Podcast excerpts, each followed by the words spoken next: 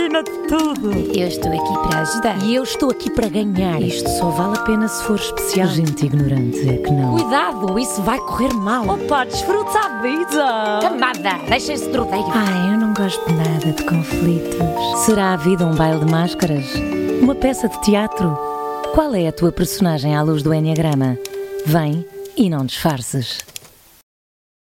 Muito bom dia, ou quiçá boa tarde, ou até boa noite, queridíssimo ouvinte deste novo podcast Não Disfarces, onde prometemos uma dança pelo Enneagrama, esse sistema de conhecimento milenar que nos revela que todos nós desenvolvemos uma personalidade a partir de um vasto espólio de nove tipos e 27 subtipos conforme o nosso instinto dominante. É um sistema que me ajuda a conhecer melhor, que me ajuda a respeitar-me mais e a alavancar-me a partir daquilo que me motiva internamente, me ajuda a ver os outros como pessoas que muito provavelmente estarão a agir e a interagir a partir de a partir de filtros completamente diferentes do meu de ver o mundo. E por isso, ponto de partida, o Enneagrama serve para unir, não para separar.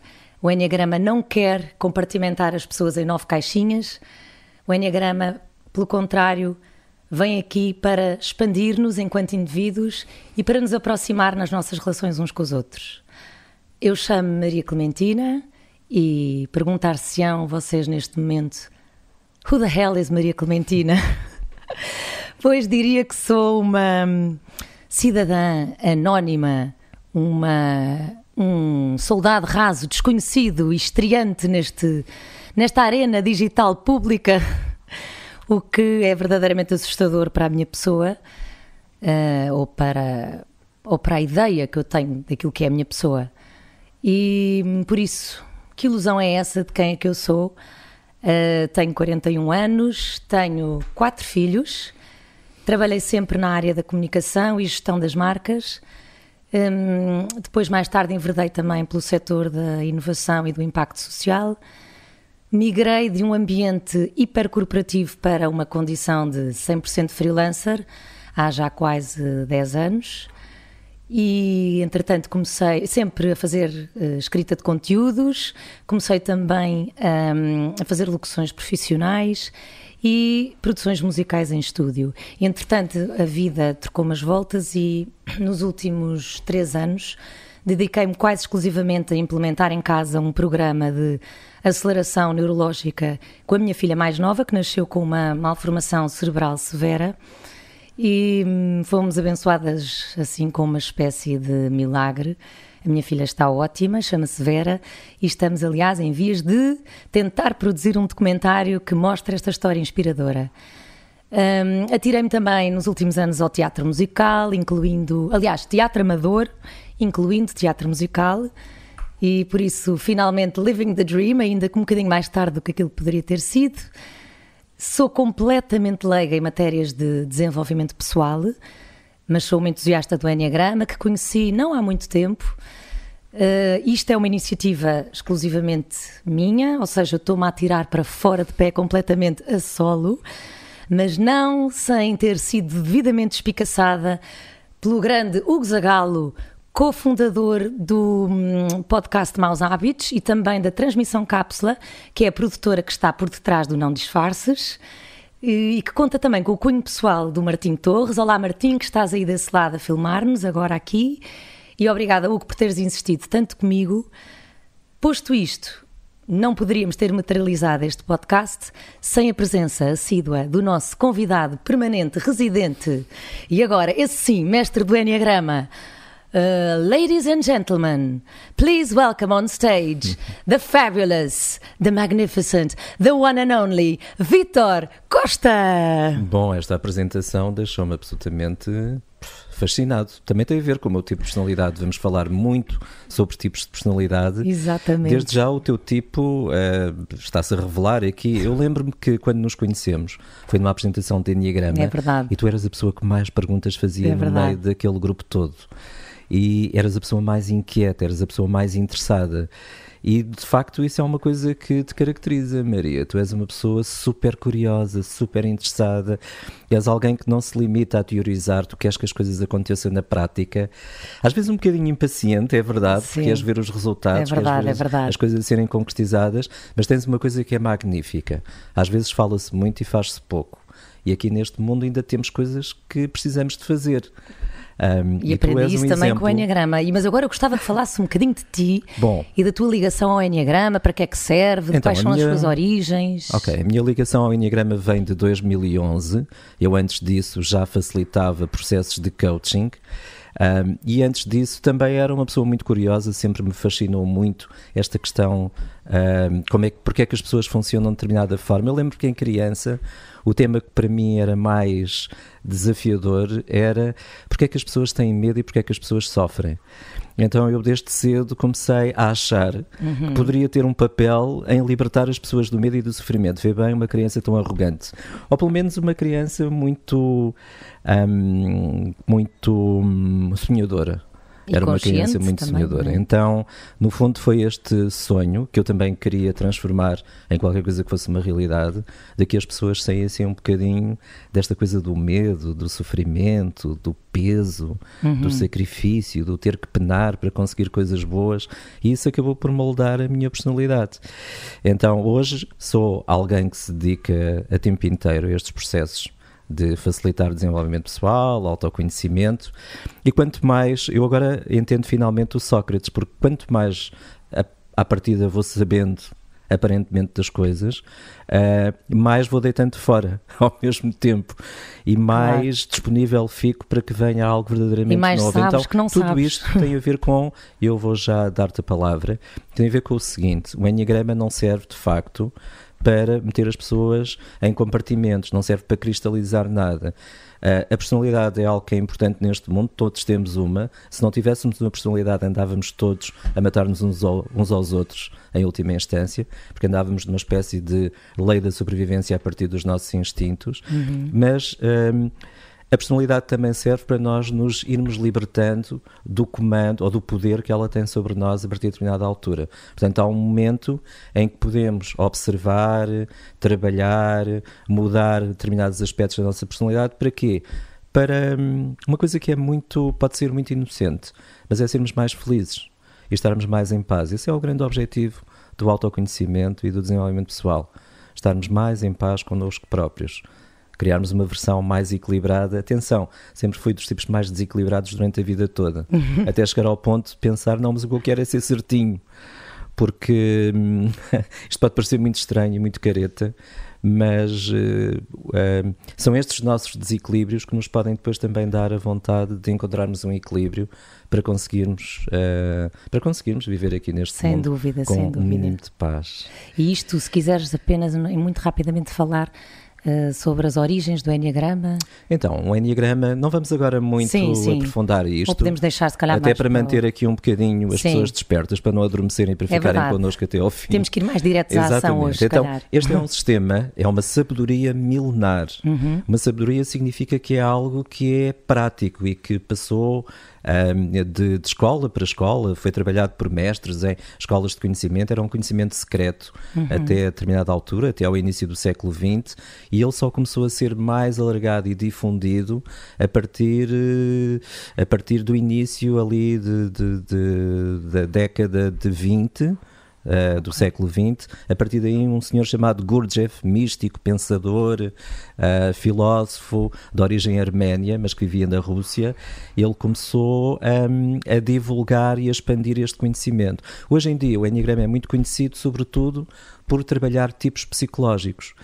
E uh, é uma ajuda incrível para aquela pessoa que se quer conhecer a si própria de forma a conseguir melhorar a sua experiência de vida e, sobretudo, aprender a viver com as suas neuroses, conseguir, hum, de alguma forma, também potenciar aquilo que são as qualidades, dons e talentos. Sem dúvida. a E partir as do nosso relações tipo e os relacionamentos. Mas perceber que a nossa personalidade, de alguma forma, também é uma limitação. Nós, eh, se tivermos um determinado tipo de personalidade, estão aqui elas todas, de 1 a 9, isto significa que nós habitualmente vemos o mundo a partir daquele ponto. Uhum. E porquê? Porque aquilo nos dá segurança.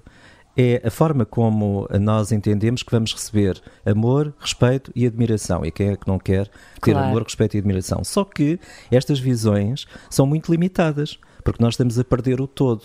E depois isso vai ter repercussões nos nossos relacionamentos, na forma como ahm, nós comunicamos e por aí fora. Só para dizer que eu trabalho no Enneagrama desde empresas, muitas vezes multi, multi ah, nacionais, Bem ah, sei. em processos muito objetivos, mas Uhum. que depois derivam para coisas impensáveis, que as pessoas querem mesmo conhecer-se E melhor. continuar com aquilo, não é? Exatamente, e nós Sim. temos esse dom, qualquer ser humano tem essa, tem essa, essa vontade de se conhecer, de ir mais longe, de saber quem é, e depois em processos de cursos, sessões, apresentações, workshops, retiros e por aí fora. É toda uma panóplia. É isso mesmo. E eu queria dizer uma coisa sobre o Enneagrama que eu achei muito interessante, hum, comparando com outras metodologias que existem de categorização de personalidades, que é o Enneagrama, mais do que estudar eh, os comportamentos, estuda as motivações que estão por detrás desse comportamento, certo? mesmo.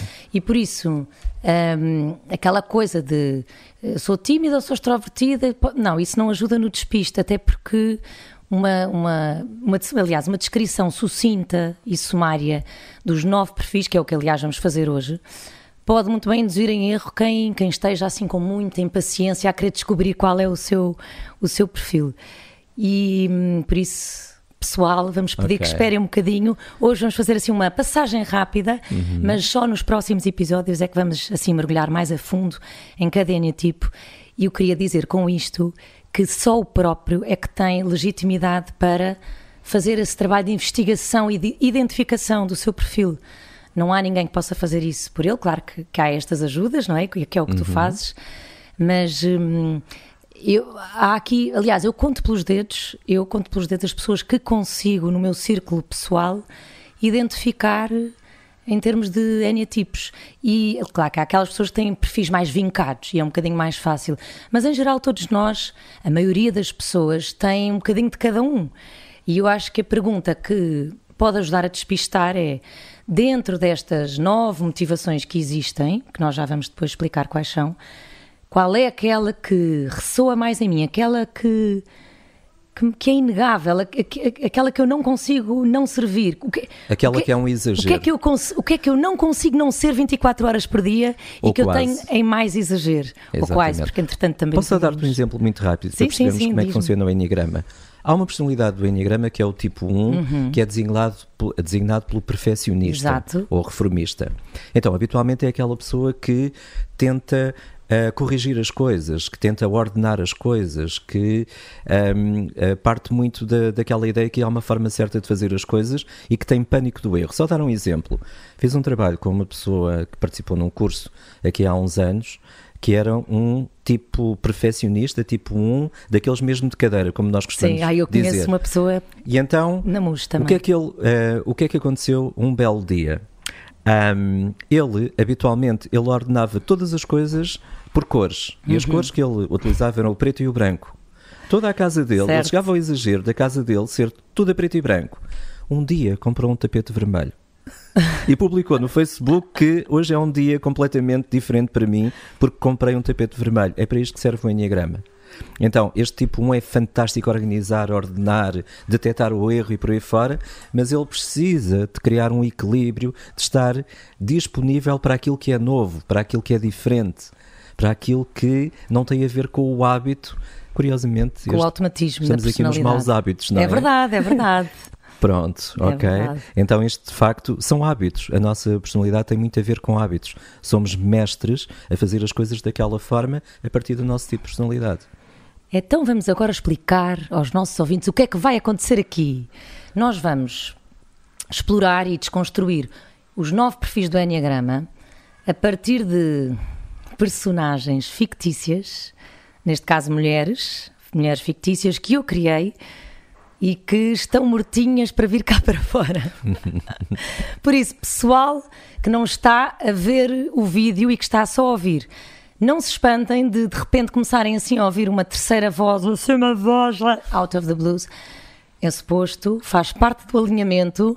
Ainda não sou esquizofrénica, se calhar para lá caminho depois deste programa.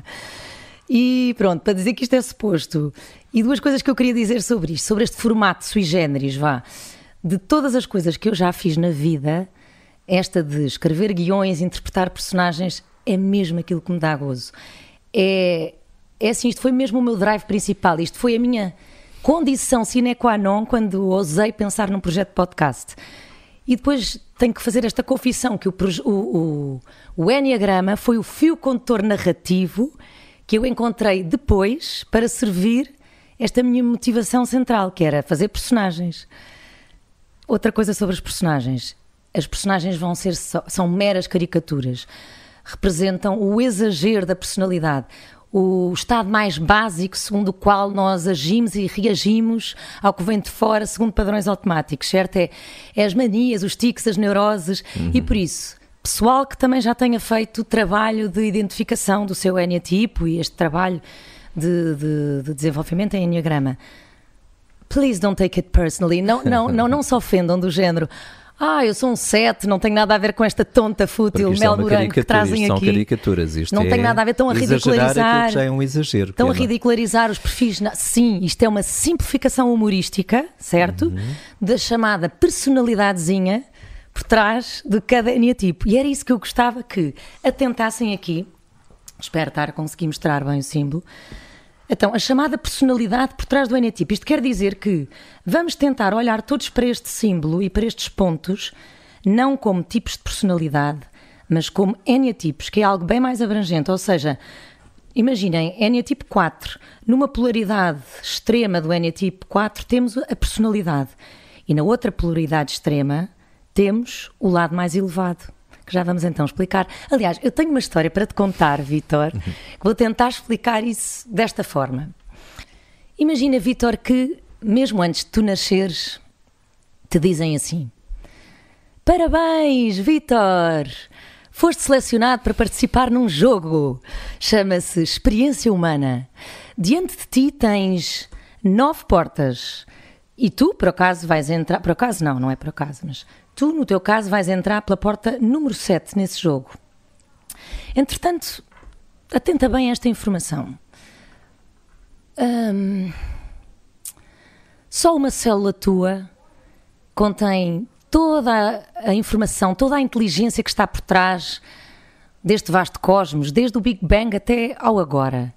Ou seja, tu, na tua pequenez, és uma réplica, és uma amostra perfeita do universo inteiro, assim como também o é o núcleo de uma flor ou o voo síncrono de, dos pássaros quando voam e formam desenhos lindos no céu. Muito bem. Eh, presta bem, esta, eh, tenta guardar esta informação porque é preciosa, porque vai-te fazer lembrar da unidade de onde vens. Sabes porquê? Porque tu, quando entras por esta porta, vais separar-te da unidade. Vais entrar num mundo em que tudo está dividido entre mal e bem, uh, o certo e o errado, a noite e o dia, a luz e a sombra, o quente e o frio e assim por diante. Um mundo pautado pela dualidade, um mundo uh, pautado pelo espaço e pelo tempo, portanto, uma realidade espaço-temporal relativa e limitada, e como tal vais te confrontar com obstáculos constantemente ao teu infinito vais entrar em contacto com a dor dessa separação e vais confundir essa dor com medo, medo de te diluires nesse infinito de que és feito, medo de não seres nada. Então, para fazeres face a esse medo, para sobreviveres nesse mundo, para seres aceito, amado e respeitado, tu vais ter que fingir que não estás diluído nesse todo que és feito. Tu vais ter que. Tu vais fingir. Como é que vais fingir? Vais, vais fazer esse fingimento através de um disfarce chamado personalidade. E hum, não te preocupes, porque logo ali na casa da partida, ainda tu eras um minúsculo embrião, foi-te fornecido um programa de fábrica. Que não é mais do que uma predisposição, um potencial de personalidade. E ao longo dessa primeira parte do jogo, vulgo infância ou até adolescência, não é? Vais-te alinhar com esse programa. E hum, não te preocupes, porque vai ser muito fácil ser ator. Tu vais inevitavelmente criar uma personagem única e tudo isto vai ser muito orgânico, muito inconsciente, muito automático. Vais ver que não vai ser difícil. E essa personagem única, a tua personalidade, vai ser muito útil até para, inclusivamente, te integrar socialmente, para, para deixares o teu marco, para, para te inscreveres nesta passagem pelo planeta. Mas cuidado, porque o mais provável é que hum, o mais provável é que caias na armadilha do esquecimento e que te convenças que a tua personalidade abarca toda a tua existência. Tu vais erradamente pensar que a tua verdadeira essência está ligada à tua personalidade, está ligada. Hum, está ligada aos teus dons inatos, hum, aos, tu, aos teus talentos, ao lado mais genuíno do teu caráter psicológico. Pois bem, queres uma verdade chocante, que aliás já faz parte das soluções do jogo, mas who cares? Tu vais te esquecer disto tudo mal, entras para aquela porta. A verdade chocante é que a tua essência é o contrário da tua personalidade. Então o que é que é a tua essência? Bem, a tua essência já está criada desde sempre, não te compete a ti criar. A tua essência é a tal experiência da unidade, é pura, é, é plena. E, hum, aliás, quem repara, quem entrou pela porta, quem entrar pela porta 1, a essência que fica do lado de cada porta é a perfeição. Quem entrar pela porta número 2, é a essência que vai ficar aqui retida deste lado da porta é a liberdade. Quem entrar pela porta número 8, a essência que fica do lado, do lado da porta, de cá, é a verdade. Quem entrar pela porta nova é o amor e assim sucessivamente. Portanto, é isso. A tua essência vai ficar deste, do lado de cá, tu lamentamos, mas não vais poder levar com ela, pelo menos na sua inteireza. Mas pensa bem, estas palavras, liberdade, verdade, amor, perfeição, tudo isto são nomes para exprimir algo que é absoluto. Então, se é absoluto, não é plenamente compatível com esta experiência da matéria, em que tudo é relativo, certo? Então, em que é que ficamos? Bem, vai haver imensas coisas, mas entre elas vais receber um mapa chamado Enneagrama que te vai mostrar o ponto onde tu estás, que te vai ajudar a criar espaço interior, que te vai mostrar qual é a virtude que tu deves restaurar, virtude essa que te é intrínseca e que, aliás, para ti agora é óbvia, tu estás a experimentá-la de forma avassaladora, porque ainda estás no cantinho da barriga da tua mãe, mas assim que entras por esta porta. Vais cair nos vícios emocionais que te vão que vão corromper de alguma forma essa virtude e por isso vais ter que restaurar restaurá-la e hum, quando tiveres essa virtude bem agarradinha, bem trabalhadinha, vais ver que a essência se aproxima de ti. Lampejos dessa essência se vão aproximar de ti, uh, ainda que momentaneamente, mas vais conseguir, ainda que por breves instantes, quebrar esse jogo. E aí é que vais, vais verdadeiramente marcar pontos no jogo. Aí é que vais avançar várias casas no jogo. Quando conseguires fazer pause no jogo e viver apenas em absoluta presença, um, e vai ser muito reconfortante isso, porque, verdade seja dita, este jogo é muito cansativo. Este jogo. Mas muito viciante. Tu vais ter que. É muito cansativo, porque tu vais, olha, vais te confrontar com a doença, a, a doença, a morte, as guerras, a fome, com coisas tão prosaicas como planear refeições, recuperar a chave móvel digital para entrar no site das finanças, infiltrações. Mas também é um jogo muito, muito giro, onde, onde vais ter arte, onde vais ter música, chocolates, borboletas na barriga, só de fantasiares com alguma situação. Posto isto, Vitor, Preparado para jogar? Preparado para jogar, só queria dizer o seguinte: a tua exposição foi brilhante e fizeste aí um tratado de autoconhecimento. E e despertar. Não sei, outro dia pensei Agora, como é que eu ia contar esta são seis história. episódios, aconselho uh, as pessoas que nos estão a ouvir e a ver um, no final reverem outra vez este primeiro episódio, porque tu deste as soluções agora. Dei as soluções. Pronto, ok. Tem a ver também com esta vontade que tu tens de disponibilizar tudo aquilo que sabes logo. Não, mas sabes o que é que é? Porque eu achei que era importante nós esclarecermos aqui um bocadinho o léxico okay. à luz do Enneagrama. Uhum. Uh, destas, destas coisas, o que é que é a essência, o que é que é a virtude, o que é que é a personalidade, e então foi até para ajudar. Agora a pessoa já está mais situada. Ok, okay então quando estou a ouvir a dizer o que é que é isto, o que é que é aquilo, já percebe onde Então é vamos voltar ao princípio dos princípios. Vamos voltar à tona, não é? À tona. Ao princípio dos princípios, àquilo que é a nossa personalidade, que é o lado pedir, superficial. Vou-te pedir para fazeres essa sistematização e agora o microfone é teu vou-me calar. Então vou começar uh, a falar um bocadinho sobre cada tipo de vamos, Podemos certo? começar, certo? Vou-te pedir, vamos, agora que isto começa a ter interesse, não é? Para os nossos ouvintes, vou pedir para que comeces pela tríade dos instintivos, pelo okay. 8, aqui numa descrição breve do, dos vários eneatipos. Então passas-me aí em mente. Com certeza. Obrigado. Então, Vamos lá ver o que é que. Isto é um símbolo, como vocês veem, que, está, tem nove pontos, são um, correspondentes aos tais nove tipos de personalidade. É claro que a interpretação deste símbolo é muito mais profunda, muito mais abrangente, mas vamos agora começar aqui por algum lado para uh, criarmos aqui um caminho, um fio condutor nisto. Um, então, temos uh, tipos, isto para começar, para vocês começarem a entrar nisto, temos tipos que são tipos instintivos temos tipos que são tipos mais emocionais e temos tipos que são tipos mais mentais. O que é que isto quer dizer? Que há pessoas que são pessoas mais ligadas ao seu corpo físico, à ação, àquilo que são os seus, aquilo que é uma percepção mais sensorial das coisas. São pessoas da ação, são pessoas que para aprender precisam de fazer e não têm muita paciência para grandes teorias, não têm muita paciência para grandes tratados mentais, porque eles para aprender eles precisam da prática.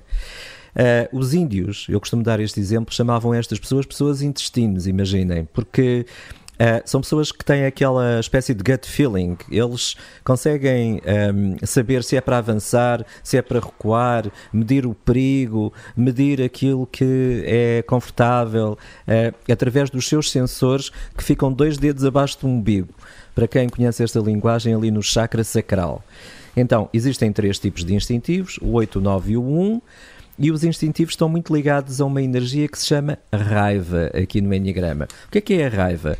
É uma espécie de adrenalina, de energia animal, um, que está ligada à nossa parte do cérebro que é mais reptiliana que é aquela parte que nos diz ou matas ou morres, ou avanças ou foges. Então é algo muito simples, todos nós temos este centro instintivo, mas há um determinado tipo de pessoas que têm este centro mais predominante, que é o tipo 8, o tipo 9 e o tipo 1. Bom, os instintivos 1 que é o tipo 8, que é considerado aqui o desafiador ou confrontador no Enneagrama, ele tem a raiva exteriorizada, portanto é um tipo muito direto, é um tipo que habitualmente não tem rodeios. É um tipo que diz na cara aquilo que tem para dizer. É aquela pessoa que às vezes até pode parecer um bocadinho agressiva, mas ele não tem noção disso. A única coisa que ele acha é que está a dizer a verdade. É aquele tipo que às vezes até poderia ser considerado mais agressivo. Aliás, uh, em criança, estas nossas personalidades já se começam a notar. Vocês estão a ver aquela criança que afirma claramente aquilo que quer, que diz se gosta ou não gosta de uma comida e quando não gosta da comida empurra o prato e se for preciso até o atira pelo ar. Então poderá já estar ali o, o embrião de alguém que é mais instintivo. Então, este 8, ele não está no mundo para agradar ele, um, se não agradar, também não tem importância nenhuma. E se não agradar, é sinal que, um, se a pessoa não gostar dele, uh, é sinal que uh, ainda bem que isso aconteceu, porque não está a perder tempo. Habitualmente, o tipo 8 não perde tempo com aquilo que os ingleses chamam small talk aquela conversa que não vai levar a lado nenhum. Por exemplo, se tivermos isto no mundo mais empresarial, se tivermos uma reunião com alguém do tipo 8, nós temos 5 a 10 minutos para dizer o que é que queremos. Porque se começamos ali a andar muito ao lado, a tentar convencer a pessoa através de, da emoção ou de palavras um bocadinho mais manipuladoras, um, ele um, vai desligar e vai ficar uh, ainda mais, para além de desligar, vai ficar desconfiado em relação a nós. Muito bem. Então este é aqui o nosso tipo 8 e parece-me que há qualquer coisa aqui a aparecer à, à, minha frente que me faz lembrar esta energia do tipo 8. Oh, menos é bucho, diga lá o que é que vem. De fortes aos comandos. Meu Deus, que força. Olha lá, tu que estás aí atrás da câmara com essa cara, hã? Que vistes? Queres que eu te leve ao especialista da vista? Ai, cuidado com o cão. Bom, parece que passou por aqui esta energia poderosa, esta força do, do NE tipo 8 e melhor ainda da personalidade 8, porque aqui estivemos mesmo perante aquilo que é um, esta energia, que é uma raiva exteriorizada aqui da, da nossa personalidade 8, e vamos passar para outra que também tem esta raiva, mas que ela suspende a raiva, que é aqui o NE tipo 9, melhor dizendo, a nossa personalidade 9. Então, o tipo 9 é alguém que é considerado muitas vezes aqui no Enneagrama como uma espécie de uh, cara de paisagem, ou, falando aqui para os nossos irmãos brasileiros, rosto de paisagem. Então é aquela pessoa que invariavelmente responde sempre com um sorriso a qualquer pergunta que nós façamos. Se nós perguntamos está tudo bem? Uh, ele responde com um sorriso e diz está tudo bem. O mundo pode estar a desabar, sobretudo o seu mundo uh, pessoal pode estar a desabar, que ele vai responder sempre da mesma forma, com este sorriso, está tudo bem. Porquê? Porque o tipo 9 não gosta que lhe façam perguntas. O tipo 9 é um bocadinho misterioso até. É aquela pessoa que às vezes parece um bocadinho passiva, porque é aquele que evita o conflito a todo o custo. Se vocês tiverem um filho que está a desenvolver este tipo de personalidade, vocês reconhecem facilmente. Se estão a ver aquela criança ou aquele adolescente que está uma hora a tomar banho e que parece que se esquece uh, e a água vai correndo e vai correndo e ele esquece do tempo. Ou um, aquela criança ou aquele adolescente que quando lhe pedem qualquer coisa ele diz eu já vou, dois dias depois ele aparece, por exemplo. Então, são ótimos mediadores, são pessoas que, para eles, a harmonia e a paz é tudo. E a propósito de paz, estou a ver aqui uma santa figura que se começa a materializar à minha frente. Eu acho que vou aproveitar para fazer uma leitura do futuro. Bom, então, este tipo 9 é aquele tipo que habitualmente nós gostamos de ter até como amigo, porque é aquela pessoa que parece que nos está a ouvir quando nós estamos a falar, que está a escutar com atenção tudo aquilo que temos para dizer. Na verdade, na maior parte do tempo, ele nem sequer, estar, nem sequer está ali. Ele tem esta capacidade de entrar numa espécie de uh, processo de alienação. Vocês estão a ver aquilo que é navegar na maionese? É muito típico aqui do tipo 9. É alguém que vai para um lugar que nem ele próprio sabe, que é uma forma de desligar do presente, daquilo que está a acontecer. Até porque este 9 não falámos uh, ainda muito nestes conceitos do Enneagrama, mas cada tipo tem uma paixão. No caso do 9 é a paixão da preguiça, imaginem. Uma pessoa que tem a paixão da preguiça, no Enneagrama, é aquela pessoa que tende a procrastinar aquilo que não é necessário fazer naquele momento. Então, são ótimos para gerir energia. São ótimos também para lidar com energia, muitas vezes. É, é aquela pessoa que parece que está num estado zen, parece que está sempre muito calma e tranquila.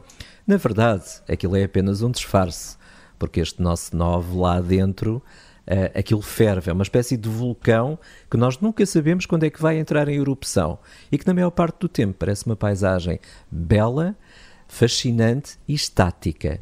Ainda assim, há qualquer coisa que me faz pensar que este 9 acabou de se materializar neste momento aqui à minha frente.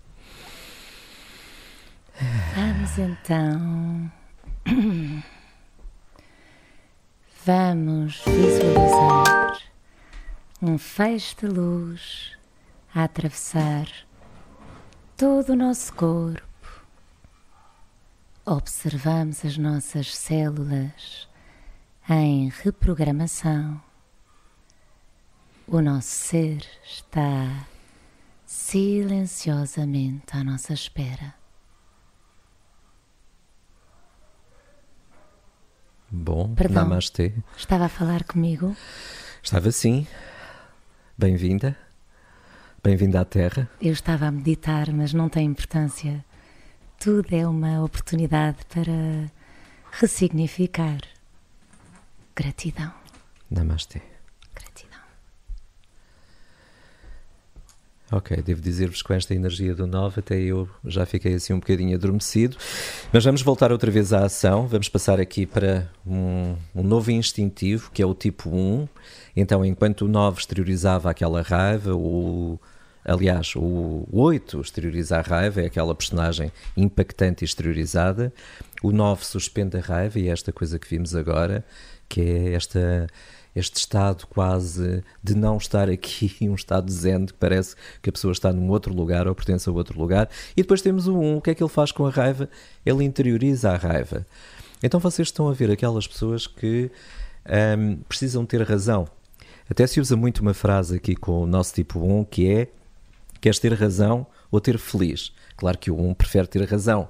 Aliás, o 1 um é aquele que diz um, eu faço aquilo que está certo. E quando nós perguntamos o que é o certo, ele responde, mas há uma outra forma de fazer que não seja a certa.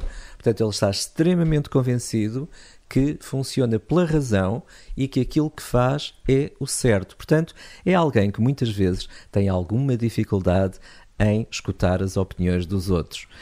Um, e as regras são para cumprir. Isto é muito importante aqui para o nosso tipo 1. O tipo 1 tem uma paixão. As paixões aqui no Enneagrama são um, emoções que nós sentimos o tempo todo, aquilo está ali a ocupar o nosso espaço do coração, mas nós não temos noção disso. É uma espécie de blind spot, é um, é, um, é um ponto cego que nós não conseguimos ver, mas que a partir dali muitos dos nossos comportamentos, dos nossos sentimentos e das nossas palavras são motivadas pela paixão do nosso tipo. O tipo 1 tem uma paixão que se chama ira, que é uma coisa muito estranha, não é? Especialmente para um tipo 1, que é alguém que habitualmente faz aquilo que está certo, faz aquilo que está correto. E muitas pessoas do tipo 1, quando nós fazemos trabalhos de identificação em cursos, workshops, ele diz-me: está tudo certo, menos eu ter paixão da ira, porque eu não tenho isso. Obviamente que o 1 não reconhece que tem essa coisa que não é uma coisa bonita. E o que é que é a ira? A ira é uma raiva que eu vou recalcando, que eu vou reprimindo, que eu vou guardando dentro de mim e aquilo fica ali a fervilhar e que acaba por me corroer por dentro se eu não conseguir fazer coisas, se eu não conseguir ter ações e comportamentos que me levam a exteriorizar algo que eu vou acumulando e que de facto não me faz bem. Uh, o 1 tem muita necessidade de fazer processos de perdão ao longo da vida. E parece que já estou aqui à minha frente com alguém que pode ter esta energia, precisamente do tipo 1. Tudo muito no sítio, tudo muito direitinho, tudo muito organizado. Uh, muito bem-vinda. Já agora, como é que se chama? Tarde, eu sou a, a Felizmina, perfeito. Mas, mas onde é que eu estou? Ainda agora Estava a limpar os meus bibelôs de porcelana da minha costadeira e agora estou aqui nesta sala. Nada disto está certo. Eu, eu, eu tenho que voltar para as minhas tarefas. Bom, às vezes este nosso tipo 1 pode ser demasiado formal ou intimidante até e não gostar muito de coisas, de surpresas, de improvisos, de coisas que ele não está à espera, que ele não planeou, mas depois vamos perceber nos próximos episódios que isto é apenas um disfarce. A nossa personalidade aqui no Enneagrama também nos vai revelar que uma coisa é aquilo que nós apresentamos do lado de fora, que é a nossa máscara, outra coisa é aquilo que está lá dentro, e vamos ter grandes surpresas, porque por trás da nossa personalidade está algo que é totalmente diferente daquilo que nós apresentamos do lado de fora. Bom, e agora vamos colocar um bocadinho de emoção nisto, vamos colocar algum sentimento aqui neste, neste nosso podcast. E vamos começar aqui com a energia dos emocionais. Então, o emocional é alguém que tem o radar no coração. É alguém que parece que sente aquilo que o outro sente. É alguém que se liga emocionalmente aos outros.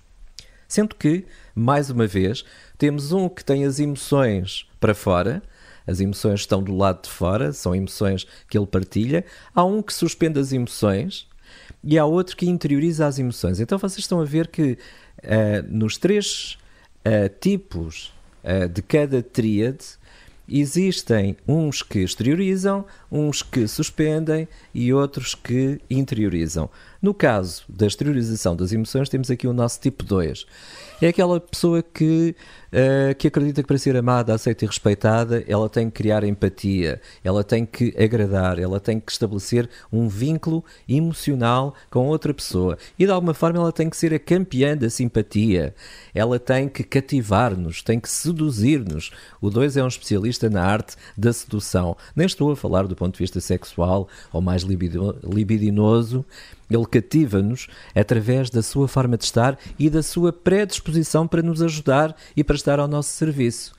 Então, este 2 costuma-se dizer, este tipo 2, que parece que o coração segue à frente do corpo. O coração vai lá à frente e o corpo ainda está cá atrás.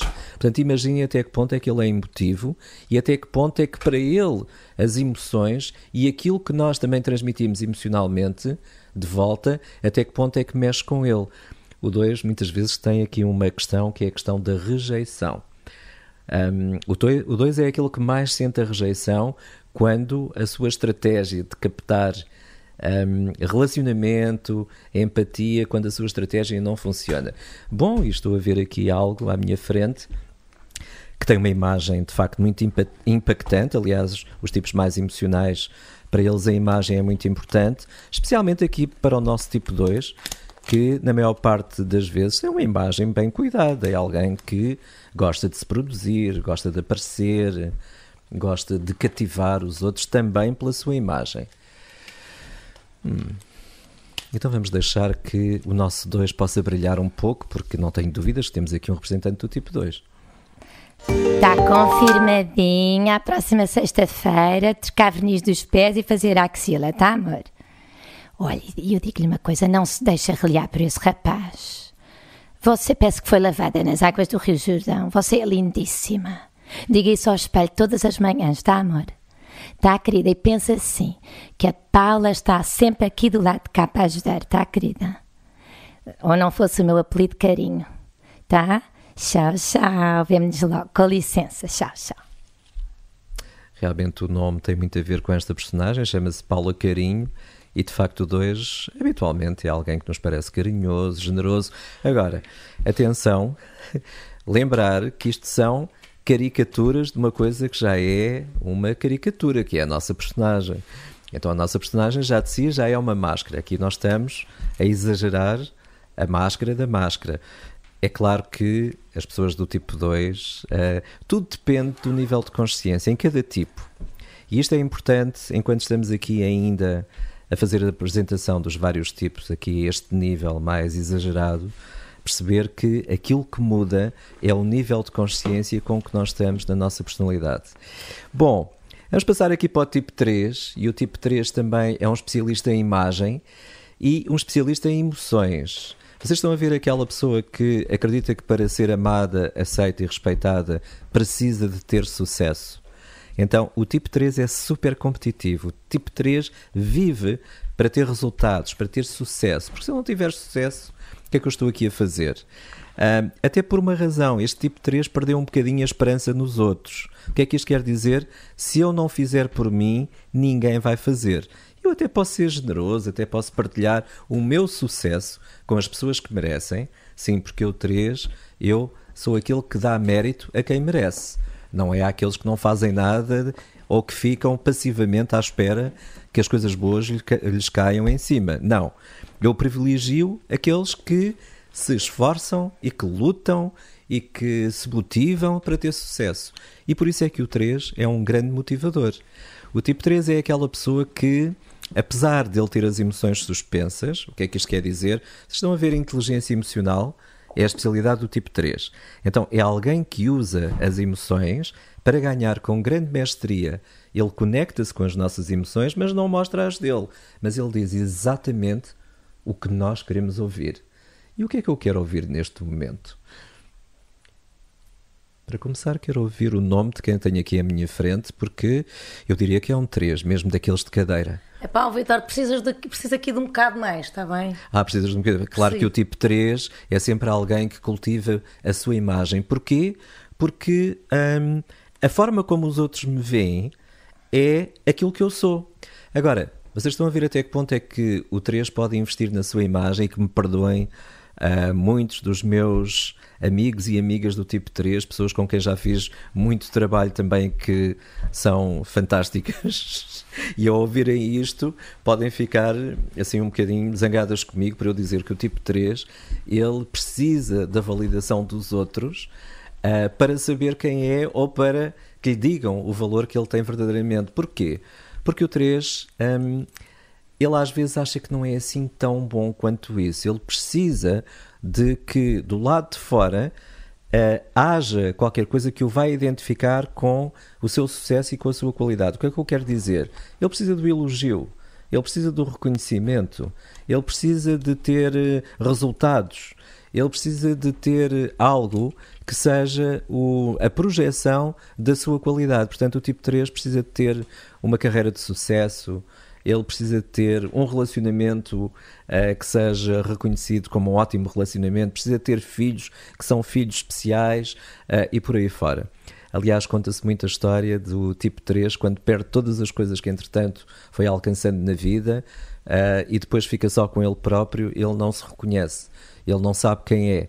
Muitas vezes as pessoas do tipo 3 chegam aos processos de autoconhecimento uh, depois de já terem conseguido tudo aquilo que queriam em termos de carreira, segundo eles, e uh, no meio disso tudo perderam a noção da sua própria identidade, de quem são na verdade. Bom, e neste momento está aqui a materializar-se. Vamos agora finalmente uma coisa a sério, eu penso, vencer, não é? Então. É pá, Vitor, tu mostra lá primeiro resultados tangíveis desse podcast, número de visualizações, posições nos rankings, tá, tá, tá, tá, tá. E se e quando tu mostrares provas dadas, te mereceres, eu garanto que dou o meu contributo para o episódio número 4. Ok. Então, estamos de acordo. Nada melhor para ilustrar um tipo 3. O tipo 3 é super focado e, como dizia um amigo meu ainda há pouco tempo, um, ok, eu até acredito que tu és muito bom a fazer estas coisas. Atenção, isto é palavras de um 3. Uh, ah, mas o que me importa é saber quanto é que tu faturas. Então, se tu faturares bem é porque és realmente bom. Agora, lá seres o melhor, não é isso que é o mais importante. Atenção, peço imensa desculpa aos meus à minha Legião 3 por estas palavras, uh, porque não se esqueçam que isto é um bocadinho aligeirar aqui o tema, não levem isto totalmente a sério. Bom, nem todos os três têm que ser assim, e aqueles que são assim têm imensa piada. Tipo 4, vamos lá agora para uma coisa diferente. Um, o tipo 4 é um tipo muito especial aqui no Enneagrama. Porquê? Porque ele é diferente de todos os outros. Então, se eu sou diferente de todos os outros, porque é que há um número, para mim, que é igual ao número de muitos outros. Bom, atenção, nós não somos um número, ok? Todos somos especiais, únicos, originais. Sendo que há coisas que nos ligam a grandes famílias, a matrizes, a, a arquétipos, a programas que já correm na humanidade muito antes de nós termos nascido. E este tipo 4 é alguém que habitualmente ele sofre muito por querer ser diferente, por querer ser especial. Habitualmente são pessoas que nós vamos encontrar muito nas áreas criativas, na pintura, na música, na escultura, no cinema, eh, porque também há uma forma, é a forma que eu tenho de me dar a conhecer, porque eu detesto banalidade. Então, eu estar-me a apresentar, dizer quem sou, para já nunca me vais entender nunca vais, uh, nunca vais conseguir perceber aquilo que eu estou a dizer e muito menos sentir aquilo que eu sinto. Porque eu, enquanto quatro, eu sinto de uma forma muito profunda. Uh, tudo o que eu sinto não é banal. Eu detesto coisas banais, detesto rotinas. Aliás, eu não entendo como é que as pessoas parece que andam aí felizes com uma vidinha absolutamente ordinária, sem interesse nenhum com as suas pequenas famílias, com a trabalharem das nove às cinco, com os seus pequenos salários, um, parecem autómatos. E eu aqui, com estas ideias tão fantásticas, eu na maior parte do tempo, eu sinto-me insatisfeito. Eu sinto que há sempre qualquer coisa que me falta. Então isto é muito aqui o perfil 4. O perfil 4 tem as emoções muito interiorizadas, são emoções muito profundas. Nós até podemos reconhecer estes perfis nos próprios países. Agora, imaginem qual é o país que tem um perfil 4. O nosso. Então, aquela coisa do fado, aquela coisa da alma, aquela coisa de. às vezes até da comparação. Uh, existia muito esse, esse síndrome aqui no nosso país, que era a comparação com aquilo que uh, vinha de fora durante a determinada altura, hoje já não é tanto assim, mas parece que os portugueses, para apreciarem o país que têm, precisam de ir fora para depois gostar de estar cá dentro. Isso parece que é quase transversal a cada português e um, há uma coisa que é muito importante aqui no nosso quadro. O quadro tem uma preocupação muito grande pela estética e tem um olhar muito profundo, muito cativante. Eu penso que é isso que tenho agora aqui à minha frente. Nem precisava de falar, só com o olhar ela já dizia tudo. Sou composta por urgências. Minhas alegrias são intensas, minhas tristezas absolutas. Entupo-me de ausências, vazio-me de excessos. Eu não caibo no estreito, eu só vivo nos extremos. Eu não suporto meios termos, por isso não me dou pela metade. Não sou sua mãe amiga, nem seu quase amor. Ou sou tudo, ou sou nada. Palavras de Clarice Lispector que tanto ressoam em mim. Então, depois deste momento de conexão com a alma, e o 4 é isto, é esta alma, esta profundidade e este convite à emoção.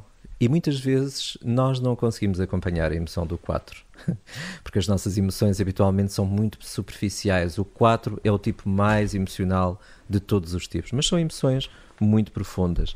E agora vamos sair uh, da tríade dos emocionais e vamos passar aos mentais.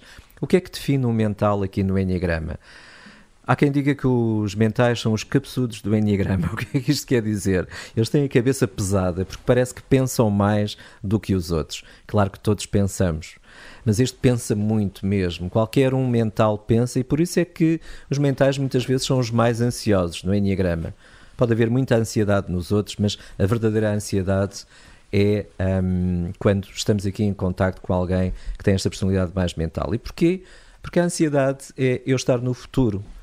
E muitas vezes estes mentais eles estão mais no futuro do que propriamente no presente. Eles estão sempre a planear, a antecipar. Então, o planeamento e a antecipação é uma característica de alguém que é mental. Sendo que, mais uma vez, temos aqui três estratégias diferentes. Temos o mental do tipo 5, que é alguém que habitualmente até é considerado uma pessoa muito antissocial.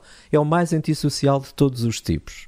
Um, eu não referi que por trás do mental está uma emoção que se chama medo. E eu vou dizer que medo é uma emoção. Um, só que o medo para o mental é uma coisa boa. Não vamos agora para outro tipo de interpretações do medo. Nós já sabemos que o medo é a coisa que mais nos atrapalha neste mundo, é um falso amigo. Mas aqui para os mentais, o medo é um amigo. Porquê? Porque o medo serve para eu planear, para eu antecipar, para eu projetar aquilo que vai acontecer a seguir. Então muitas vezes parece que estes mentais têm uma bola de cristal porque eles tentam ler o futuro. Como é que o 5 lê o futuro? De uma forma muito realista, muito observadora, com pensamento muito científico. Então o tipo 5 é o tipo mais lógico de todos os tipos. Costuma-se dizer a propósito do 5 que eu para acreditar em Deus vocês têm que mostrar a equação que prove que Deus existe. Portanto, o 5 precisa de uma explicação lógica para as coisas. O 5 acha muitas vezes que estas novas linguagens de autoconhecimento, desenvolvimento pessoal, não passam de uh, ilusões e fantasias, porque não estão baseadas em nada ou em muito pouco seja científico. Na verdade, não é assim. E é curioso que muitas vezes estas pessoas do tipo 5 são aqueles que mais facilmente também passam para o outro lado. São aqueles que Uh, quando o pensamento científico não contém tudo aquilo que eles eh, procuram e buscam, eles conseguem atravessar a ponte e ir para um nível de abstração uh, que não é visível, que não é muitas vezes comprovado através de, daquilo que nós vemos ou pela matéria. Bom, eu vou-me calar porque o 5 tem este, ao mesmo tempo, esta postura que nós nos sentimos até um bocadinho inferiores na presença do tipo 5, porque ele é intelectualmente superior. Vitor, eu só de escutá-lo estou exausta. Todo este ambiente me parece excessivo e suas palavras pouco fundamentadas. Indique-me, por favor, a saída. Muito obrigado pela sua presença. Bom, o 5 é alguém que é capaz de nos desfazer uh, numa frase. Então, se vocês não tiverem um, autoestima suficiente, autoconfiança suficiente. E se não souberem o que é que estão a dizer, o 5 acaba com vocês num minuto. Bom, Vamos passar ao tipo 6. Faltam aqui dois tipos para fazermos esta nossa viagem inicial. Isto tem pano para mangas, de facto. Ou seja, nós estamos apenas a dar um esboço em relação a cada um dos tipos, portanto não percam os próximos episódios. Ainda assim, fazendo aqui o esboço do tipo 6, o tipo 6 um, é um dos tipos mais curiosos de todo o Enneagrama. O tipo 6 tem um medo suspenso. O que é que isto quer dizer? Ele uh, tem medo de tudo e ao mesmo tempo não tem medo de nada é, por um lado, o tipo mais medroso, entre aspas, de todos os tipos, mas também é o tipo mais corajoso. Então é aquela pessoa, eu lembro-me sempre do Woody Allen, o grande realizador Woody Allen, e dos filmes do Woody Allen. Se vocês pensarem, eu acredito que toda a gente já viu pelo menos um filme do Woody Allen, aqueles diálogos completamente intermináveis, aqueles mundos psicológicos, aqueles uh, filmes que terminam abruptamente e que seguramente poderiam ter continuação. Então, para um 6 nada no fundo termina. Uh, tudo tem uma continuidade. Uh, o tipo 6 é o tipo que questiona eternamente, é o tipo que coloca sempre mais uma pergunta, uma dúvida. É aquela pessoa que, se nós dizemos que faz sol, ele diz sim, mas amanhã vai chover. E se dissermos, olha, amanhã há previsão de chuva, ele diz-nos, mas hoje está um lindo dia de sol. É um bocadinho o advogado do diabo, é o espírito de contradição. Obviamente, estes seis têm características maravilhosas, são cuidadores, são tipos leais habitualmente, são pessoas que fazem muitos planos para nós porque eles querem que fiquemos num lugar seguro, que estejamos num lugar seguro. Para eles, segurança e confiança são palavras de ordem. Agora, há aqui uma questão sempre neste 6 que é a dúvida. E costuma-se dizer que um 6 adora problemas. E depois de resolver um problema, o que é que acontece a seguir? Aparece outro. Portanto, o 6, quando não tem problemas, ele inventa um. Nunca se esqueçam nós estamos aqui a caracterizar as personagens a partir do seu exagero, muitas vezes. Bom, e uh, parece que há aqui alguém com uma questão para colocar. Oh, Vitor, você tem a certeza que eu sou um sais? Eu, Bebita. Já viu o perigo que é estar a dizer coisas erradas às pessoas? Então o 6 consegue pôr-nos em sentido.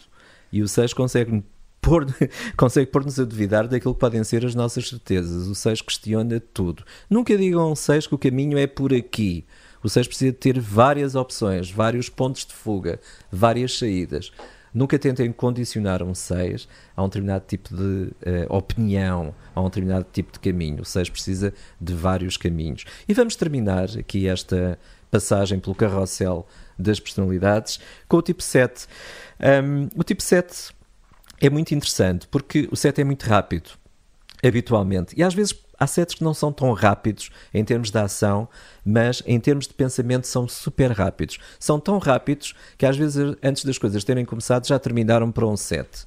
Então, o 7 muitas vezes é aquele que fica para o fim nestes processos, quando começamos ali pela teoria dos instintivos é sempre o último, porque o 7 é muito impaciente e não tem paciência para longos discursos. O 7 é alguém que muitas vezes se entusiasma com as coisas ao início, mas há ali um momento em que, ele, em que ele se aborrece. E quando o 7 se aborrece, acabou já não faz mais aquilo. Então, os sets são ótimos para a inovação, são ótimos para começar coisas, são ótimos para inspirar pessoas, são ótimos para trazer positividade para os ambientes e leveza para os ambientes, mas depois, quando a coisa começa a aprofundar mais um bocadinho, quando começa a ficar mais pesada, o set está sempre em fuga, é um fugitivo. E ele foge do quê?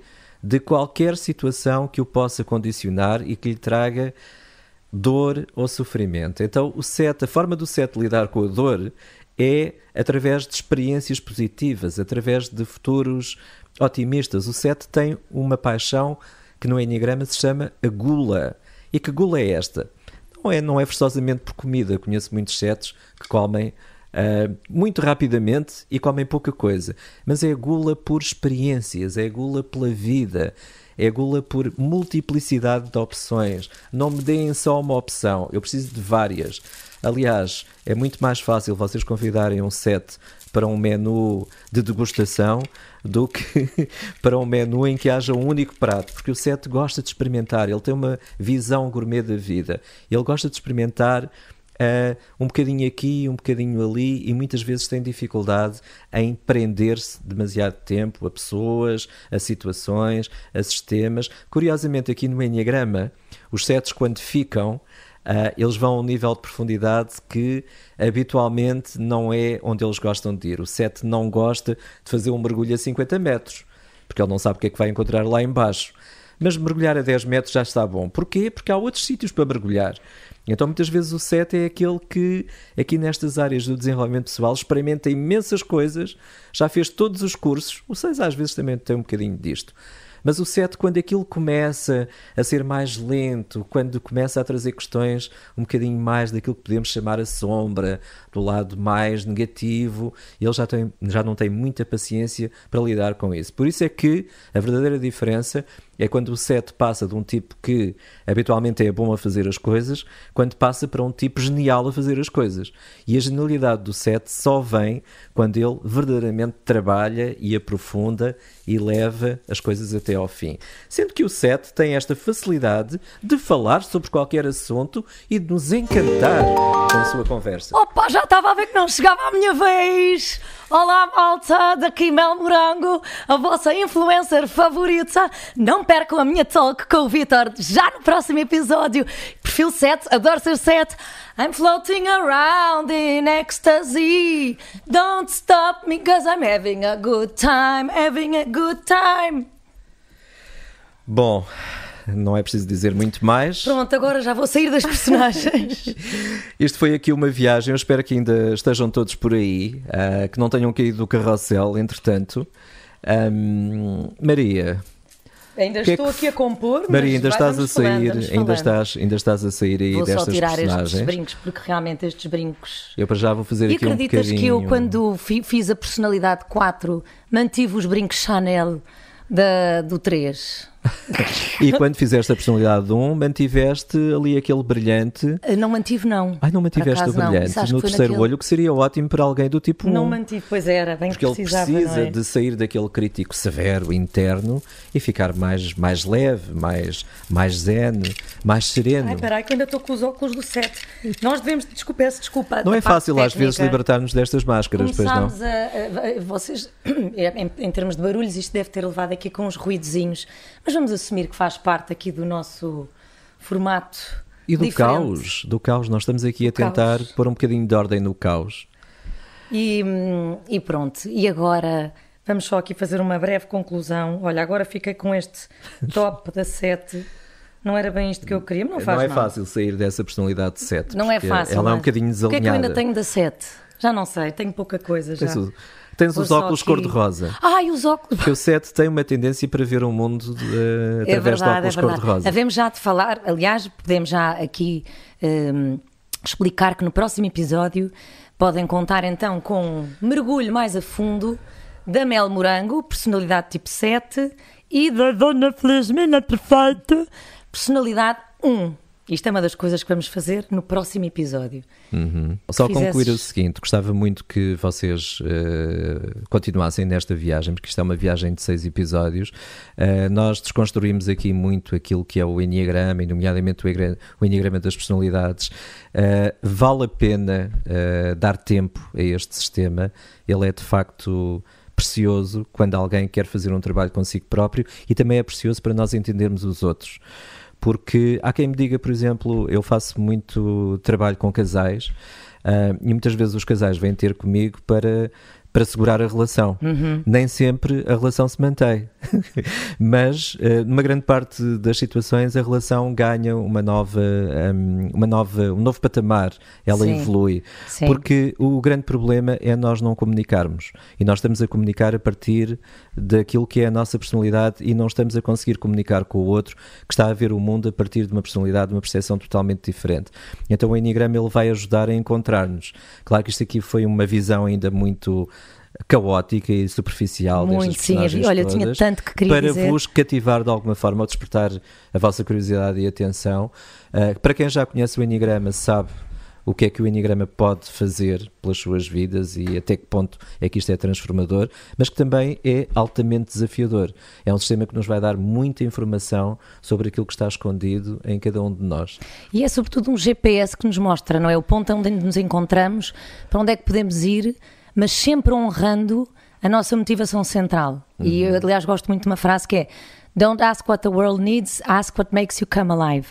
E, e através do Enneagrama nós conseguimos, respeitando essa motivação central, hum, ter aqui alguns caminhos, são nove caminhos diferentes, não é? Isto é um mapa de nove caminhos diferentes, para fazer essa evolução dentro da personalidade. Eu gostava só de ler aqui uma frase que eu adoro, que tem a ver aqui um bocado com o espírito deste podcast, que é do Charlie Chaplin, que diz: A vida é uma peça de teatro que não permite ensaios. Por isso canta, chora, dança, ri e vive intensamente antes que a cortina se feche e a peça termine sem aplausos. Eu agora acrescento o seguinte: Mas lembra-te que é apenas uma peça de teatro, uma grande encenação. Encarnas uma personagem, testas-te nas circunstâncias mais trágico-cómicas. Mas quando a peça acabar, voltas para casa e confrontas-te com o que realmente és. Por isso, não disfarces, não és a tua personagem, apenas finges. E tens que fingir para a peça ser boa. E às vezes finges tão bem que acreditas que és a personagem. Não disfarces. Por trás da tua personagem existe um ator. O ator observa a sua própria atuação. Então, se observas, não podes ser aquilo. És outra coisa, és o que observa. És parte de uma inteligência coletiva, de uma teia invisível. Essa inteligência que no seu todo é o próprio autor disto tudo. Então, no limite, és o autor. Assim como a gota de água é simultaneamente o oceano. Ou seja, realisticamente não é possível viver de acordo com isto que- que eu acabei de ler, não é? Porque nós vamos sempre, em algum momento da vida ou do dia, querer ser vistos como a gota d'água que pode ser vista de forma isolada, precisa, eh, separada. E, e- depois, aliás, eu às vezes até imagino a gota d'água a dizer: olhem para mim, olhem para mim, eu estou aqui. E depois alguém num navio, assim mais longe, olhar para o oceano inteiro, a olhar para aquela gota d'água, a dizer assim: Ei, gota d'água, tu estás completamente misturada, tu és tudo e ao mesmo tempo és nada. Uh, pronto, portanto, isto é, isto é que é trágico para o ego, não é? Que vai sempre inventar jogos em que podemos morrer, vai sempre usurpar Tu já viste o um jogo em autor. que tu podes morrer? Agora vou só colocar Sim, aqui sim, uma sim, sim. provocaçãozinha. Imagina que a tua vida é eterna na tua essência e inventaste um jogo em que podes morrer. É fascinante, não é? Ao Fascinante. mesmo tempo. Sim. É terrível, mas fascinante. E imagina que dentro de algumas teorias tu vais fazendo, hum, vais eh, recriando esse jogo vida após vida. Bem, Vives, nasces e morres. Eu não, não podia resistir a deixar aqui Não qualquer coisa para ver se vocês vêm ao próximo episódio. claro. Porque e há muita coisa para deixar- ser eh, falada e revelada. E vamos. Ah, aqui uma coisa: sugestões musicais. Também temos aqui esta. Vá. Esta secção dentro do nosso, dentro de cada episódio. Gostava, aliás, o que eu gostava mesmo era tipo em jeito de rádio agora, queridos ouvintes, deixo-vos com esta música e depois ficava a música a tocar. Ok. Eh, mas isso não é Então, possível porque não temos direitos. Fazer fazer não temos primeiro? direitos para passar músicas, então resta-nos fazer sugestões. Então, duas sugestões. Existe, vocês podem ir ao YouTube e verem um, um vídeo fantástico que se chama Enneagram Rhapsody. Uh, escrevam Enneagram Rhapsody. Nós vamos deixar isso tudo nas nossas que uh, é descrições. uma recriação, é uma cover do, do tema dos Queen, do Bohemian Rhapsody, Ah, certo, boa. uh, falando sobre os vários Sobre tipos de todos. personalidade. Olha, eu não conheço essa. É fantástico e até musicalmente aquilo está muito bem recriado. Depois, de uma forma mais erudita, existe algo que se chama as Danças Sagradas de Gurdjieff, que tem a ver com. ah, é uma recriação da energia que está em cada um dos pontos, da Hum. informação, que está, da frequência que está em cada um dos pontos, ah, através de danças. É brutal. Boa. Danças Sagradas de Gurdjieff. Pesquisem. Boa, as minhas sugestões, eh, mais para representar, não é esta going round in circles, o automatismo da personalidade. Lembrei-me desta Mad World de Michael Andrews e Gary Jules e depois o antídoto para esta música que vem despertar eh, o deslumbramento pelas coisas simples da vida e que nos permite tomar contacto com, com a presença, com a essência. eh, Because dos Beatles, que é uma música que eu adoro. Uhum, é lindíssimo. Resta-nos dizer aos nossos ouvintes para irem ouvir então agora estas músicas em jeito de reflexão daquilo que tivemos agora aqui a falar. Se quiserem podem já ir ouvir o segundo episódio, porque e o terceiro e o quarto, porque cada data em que isto Sim, for é como na lançado, Netflix, aquelas séries é lançado em bloco. semana, é? Podem consumir compulsivamente se estiverem com uma insónia. E, e agora já sabes, querido ouvinte, espero que tenhas gostado. Eh, segue desde, podes seguir desde já o nosso mote, já sabes, de hoje em diante, não disfarces. Não te esforces. Beijinhos. Ah!